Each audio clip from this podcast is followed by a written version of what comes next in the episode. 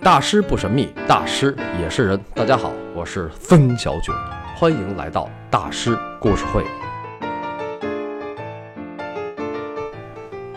不知不觉，大师故事会已经开播了两个月，播放量过万，我发自肺腑的感谢大家，谢谢大家的支持。还有呢，欢迎转发，欢迎转发。我其实有点不好意思啊。咱们从巴黎的向日葵开始，陆续聊了大师的巴黎时期、阿尔时期、圣雷米时期、奥维尔时期，还有他的友情、他的爱情。其实呢，就是梵高的后半生。上一期咱们聊的是梵高的显赫家族，也就是出身。这期咱们开始聊梵高的前半生。前半生的因，后半生的果。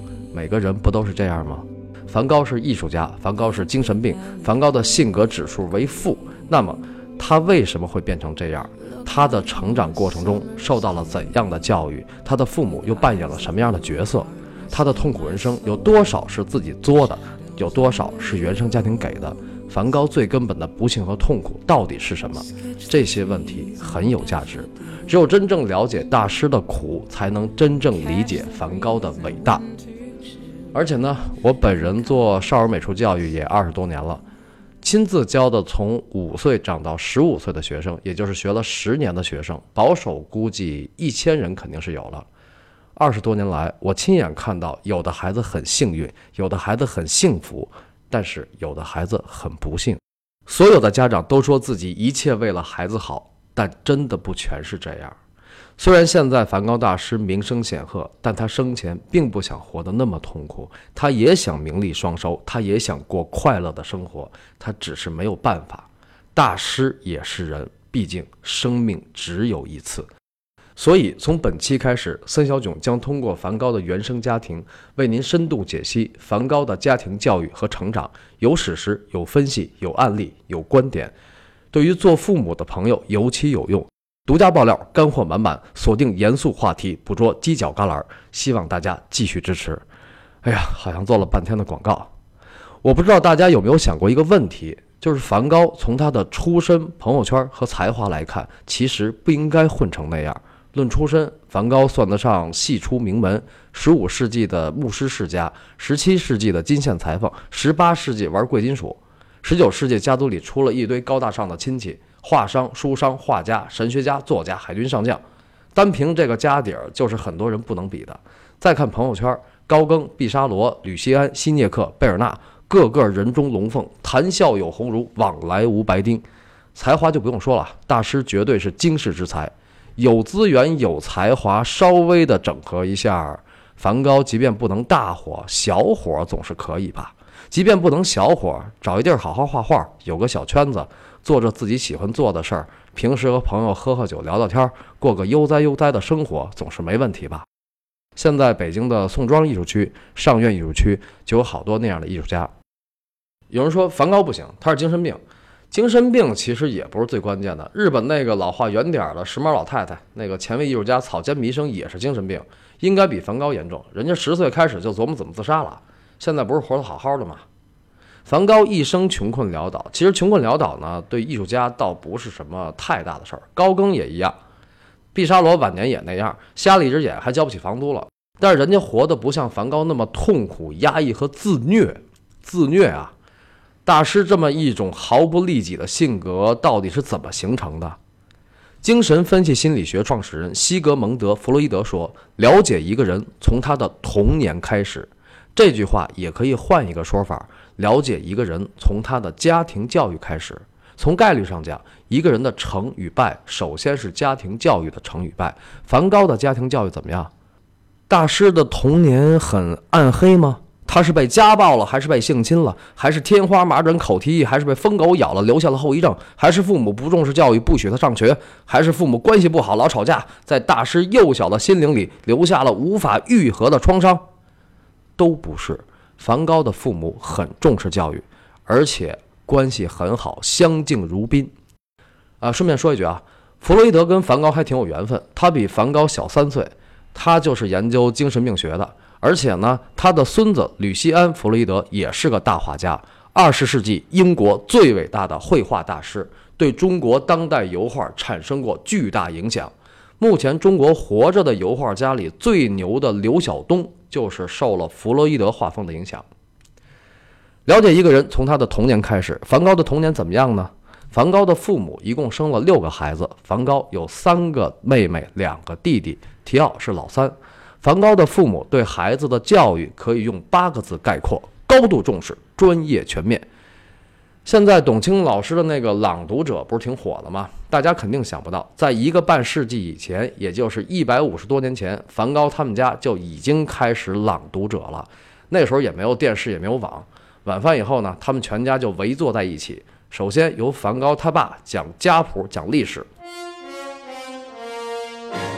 在十七世纪荷兰的黄金年代，你爷爷的爷爷的爷爷的 n 次方的爷爷如何报效祖国？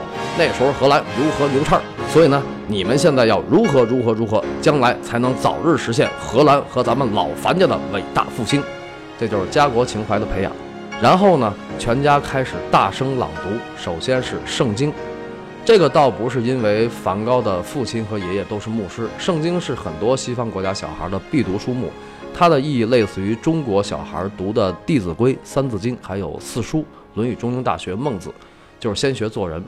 以色列小孩也要读圣经，这本史上全球销量最高的书就是以色列人写的。基督教在公元三百一十三年被君士坦丁大帝定为罗马帝国的国教，然后西方人就开始 Oh my God！所以世界三大宗教——佛教、伊斯兰教、基督教都是源于东方啊。咱们东方人比较喜欢琢磨这个。除了圣经呢，梵高他们家的孩子还要读歌德、海涅、莎士比亚、莫里埃、大仲马、狄更斯。文化家庭啊，朗读者造就了梵高非常牛的阅读能力。七岁的时候，他的读写能力已经很强了，阅读习惯陪伴了梵高一生。成年后，梵高一目十行，出口成章，善于雄辩，没完没了。梵高在童年时代最喜欢读的书是什么呢？安徒生童话学这本书对梵高的艺术创作影响巨大。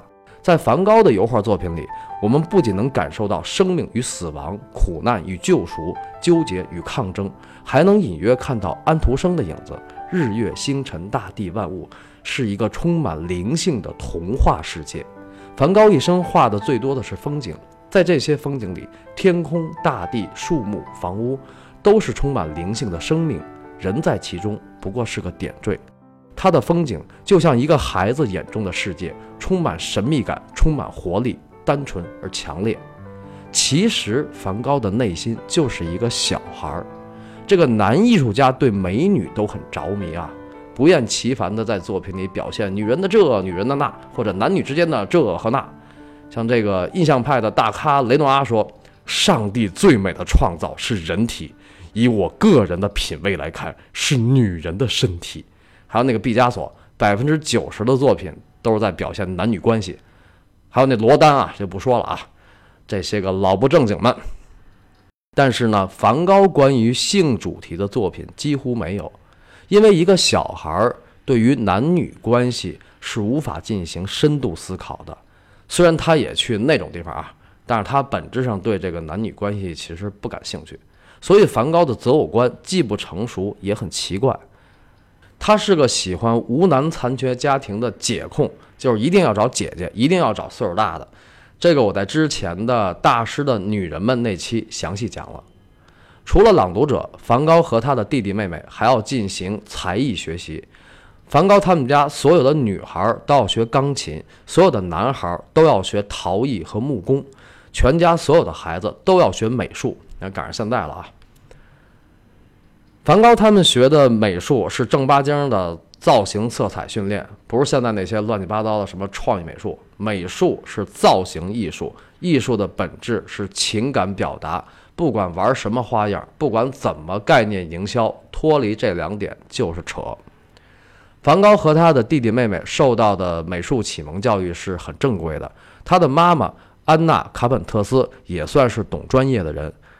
安娜·卡本特斯年轻的时候跟一个比较有名的荷兰画家亨德里克专门学过水彩画和素描啊，那个素描按中国的这个标准来看叫速写。亨德里克的学生后来开创了荷兰的海牙画派，梵高的表妹夫安东莫夫就是海牙画派的代表画家。梵高小时候就临摹过母亲的作品，他十一岁画的风景速写还可以，但算不上有才气。如果早四百年，达芬奇那个时代，梵高就成不了大师，因为他就画不像。达芬奇那个时代，美术在西方是科学，认识客观世界从你的眼睛开始，所以追求画的像的那种画叫客观绘画。到了十九世纪，照相技术开始普及了，画家们就开始探求内心的世界，由外而内了，注重精神层面或者思维层面的表达。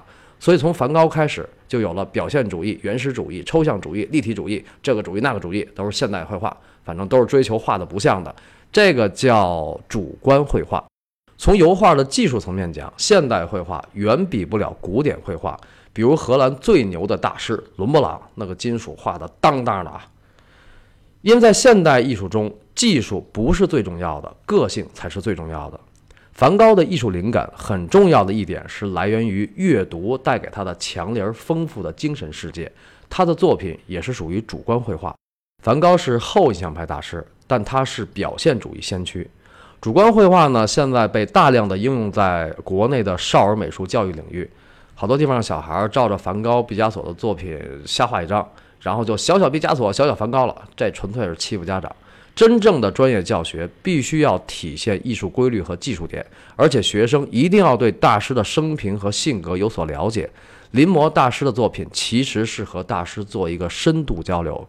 啊，不是随随便便眼睛一看你一画就大师了。啊，当然了，不涉及大师艺术的教学就更瞎扯了。从这期开始，我会在图文资料里放一些我的学生临摹创作的梵高作品，这是我和我的学生对梵高大师的致敬。除了专业的才艺教育，梵高的父母还注重子女的习惯养成，从小就培养孩子们要有绅士习惯，比如交友原则。要打造优势朋友圈，跟上流圈子的人交往。梵高他们家在金德尔特算得上是上流社会精英圈，物以类聚，人以群分。所以，梵高的母亲安娜·卡本特斯就教育孩子，不能跟底层劳动人民接触，不许上街瞎玩，街上都是粗野农民。这个呢，不光是因为势力和嘚瑟，还有对孩子们的安全考虑。在下一期我会详细讲这个问题，这个涉及到荷兰的历史。梵高的母亲极其看重名誉，我们贫穷，所幸的是我们还有好名声。你看，多么有志气、坚韧不拔的母亲。除了这个交友呢，还有穿着习惯，要绅士着装，这代表着身份。直到子女成年以后，梵高的母亲依然叮嘱提奥要穿着高档西服去散步，好叫人们知道你是牧师梵高的儿子。梵高三十好几在阿尔勒医院住院的时候，首先想到的是什么呢？出院后得有一身新衣服，不然怎么上街见人呢？因为他不是戈尔把那个衣服给弄脏了吗？顺便说一句啊，荷兰人对衣着确实是有一种独特的偏执。世界三大牛仔之一 J Star 就是全球最注重裁剪的牛仔，呃，这个很好很贵啊，当然这也是我的最爱啊，不怎么买，因为太贵了。除了才艺、交友、穿着，还有性格培养。梵高的母亲教育孩子们要遇事不露声色，方寸不乱，泰然自若，才能成为一个快乐的人。责任、庄重和坚强是幸福生活的真谛。你看说的多好，多么的正面管教啊！在跟孩子的沟通方面，梵高的父母也很注意，从来不打孩子。梵高的母亲总是晓之以理，晓之以理，晓之以理。所以这个也是遗传啊。梵高后来就非常喜欢跟别人晓之以理。梵高的父亲呢，虽然有威严的一面，但是教育孩子也是循循善诱。也就是说，他是个内心温暖的严父。比如孩子犯了错，他会发怒，但事后他会为自己的发怒给孩子道歉。孩子病了，他也会守在床前。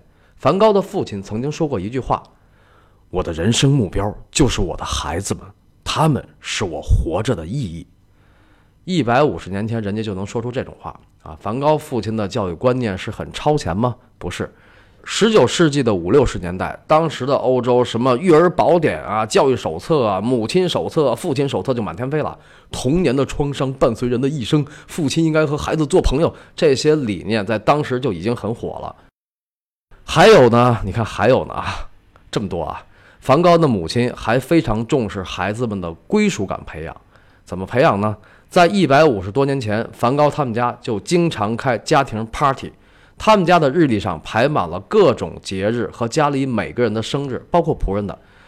每个节日，梵高的母亲都在家里准备好绿植、花束、糖果、糕点，然后全家人其乐融融，互道祝福，互赠礼物，就像现在的这个肯德基新年广告啊！不知道他们当时是不是也是穿的都是红的？所有的节日里，圣诞节肯定是最重要的。梵高的母亲会带着孩子们把彩带、气球、水果、蜡烛都挂在圣诞树上，树下堆满了每个孩子的礼物。你看，这想着就美好啊！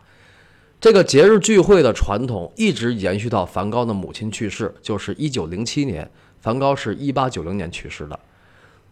子女长大以后，肯定都要各奔东西，但梵高家的子女依然定期跟父母团聚。谁要是来不了，就寄贺卡，或者寄照片，或者寄钱。梵高的母亲从小就教育孩子们：家是最安全的，家是最温暖的。离开家庭，我们无法活在这个世界上。你们兄弟姐妹之间是最亲的人，手足之情，骨肉相连。只要你们好，我和你爸吃再多的苦也值得。一切都是为了你们长大有出息，催人泪下呀！孩子们听了，真得是百善孝为先呐。但是呢，西方的一些学者现在把这个叫做家庭集权主义。我不发表个人观点，只是供大家参考。怎么样？梵高的童年教育很可以吧？就是现在好多小孩也没有这种条件呀。梵高的父母确实也很模范了。那么，这种高大上的家庭教育对梵高的童年起了什么样的作用呢？